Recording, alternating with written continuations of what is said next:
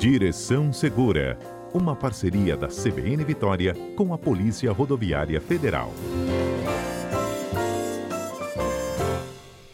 Olha, como eu disse, né, existem motoristas que acham que não cometem nenhuma gafe no trânsito ou até dirigindo o seu veículo, mas tem. Tem algumas que a gente vai contar agora. Vou chamando para participação aqui.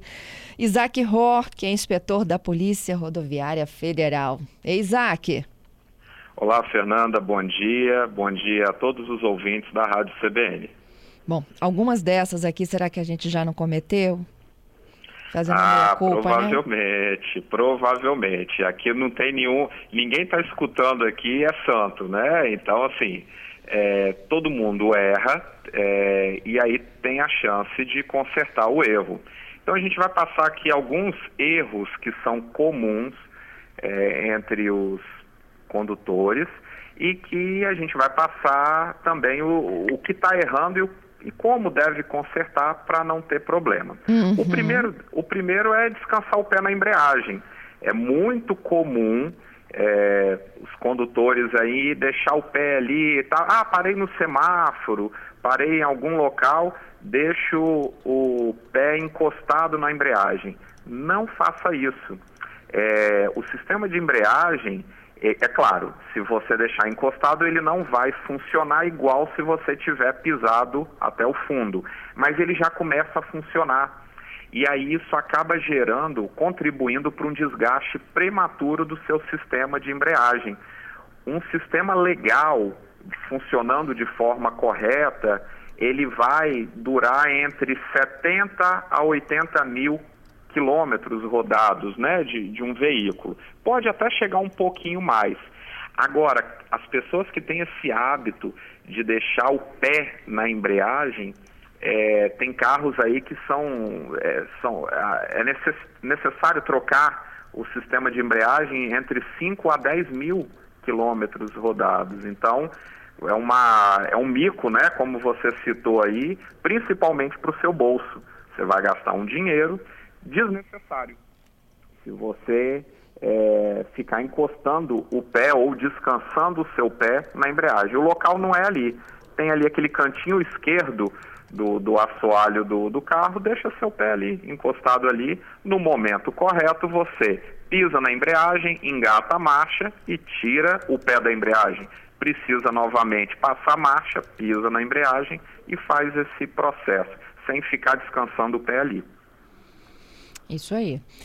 Bom, eu acho que além do descansar o pé no pedal da embreagem, tem, tem gente também que já desceu na banguela. Ah, é verdade, é verdade. Esse é um mito que até hoje rola entre os condutores, né? Ah, desce com o carro na banguela que você vai economizar combustível.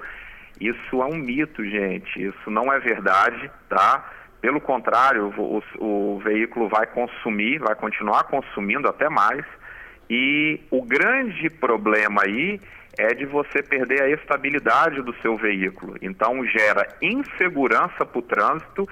E outro detalhe, a gente até conversou isso tem algumas semanas, é, isso é, um, é uma multa, tá? É previsto no, no artigo 231 do Código de Trânsito Brasileiro, lá no inciso 9, é uma infração de nível médio, quatro pontos, e 130, 130 reais e 16 centavos. Então, assim, além de doer no bolso em relação à multa, dói no bolso também o, no, no veículo. Você não vai economizar do jeito que você está imaginando que vai economizar e é um outro outro mito. Uma dica: você vai descer o, o, alguma serra, alguma ladeira, desça sempre com o carro engrenado use o freio motor, né? O freio motor é você usar a, o carro engrenado ali e aí você economiza o sistema de freio, tem segurança, né? Tem estabilidade no seu veículo e você não comete esse mico aí, essa gafe de descer na banguela. Tem pessoas, Fernanda, que cometem a loucura em nome de uma economia que, enfim, não, não existe, de desligar o veículo. Meu Deus! É, e aí a Trava gente. até o volante, fala... não?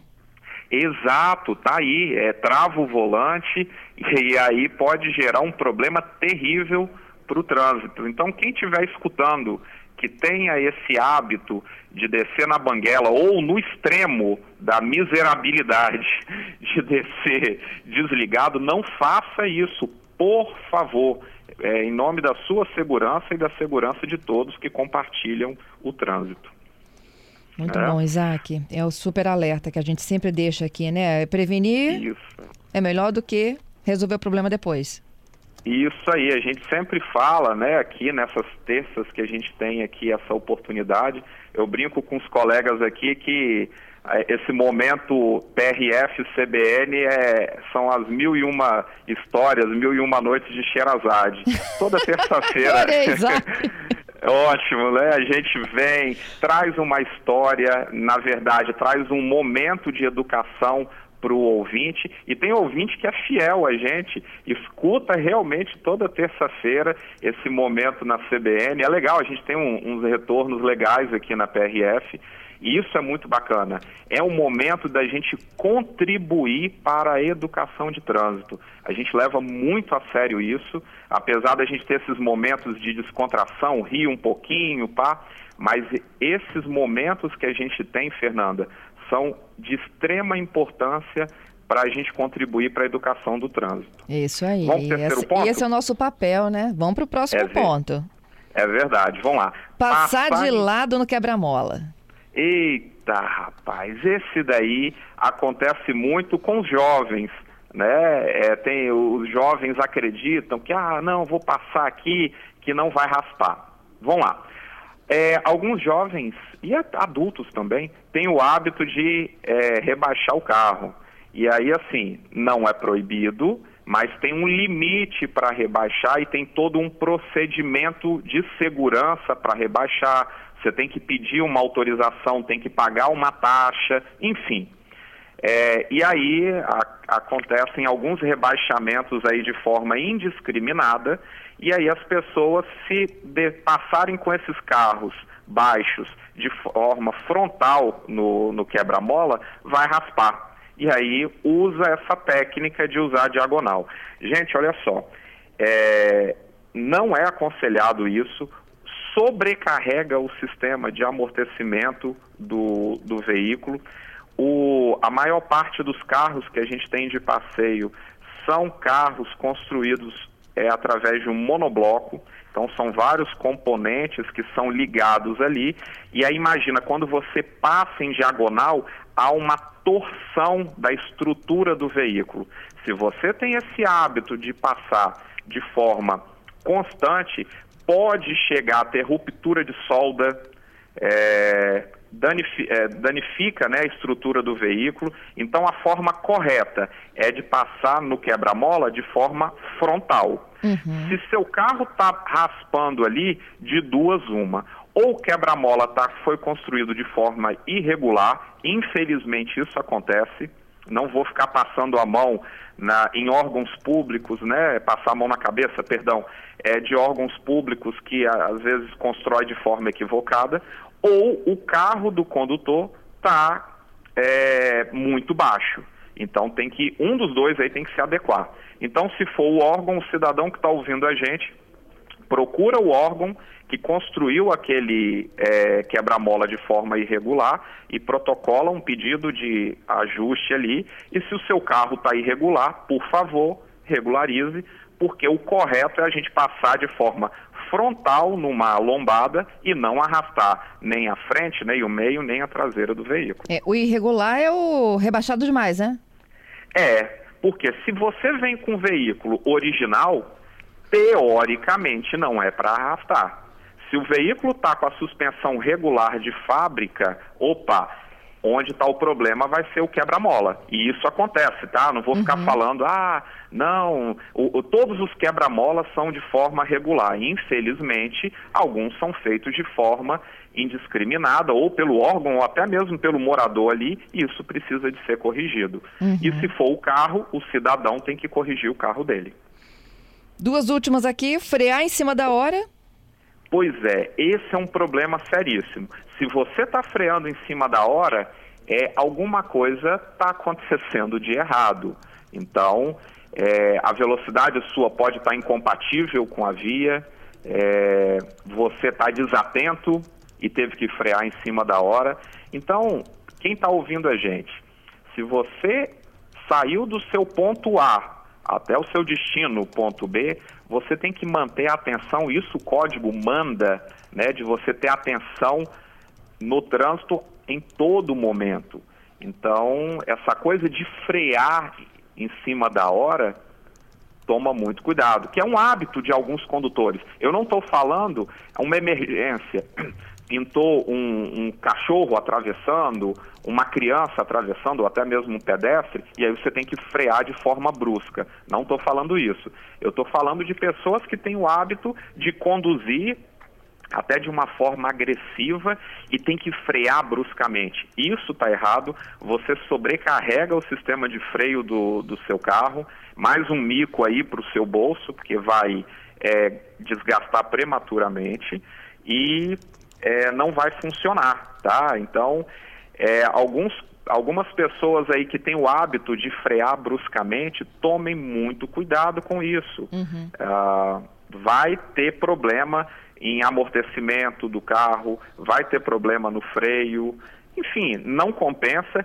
E outra coisa, é, eu vou entrar num artigo aqui rapidamente do Código de Trânsito, que se for comprovado que a pessoa está freando bruscamente de forma intencional, é, isso é um, um, uma multa e é uma multa gravíssima vezes 10, dá quase 3 mil reais e suspensão do direito de dirigir. Ok. E então, fechando, segurar fechando, o carro na embreagem.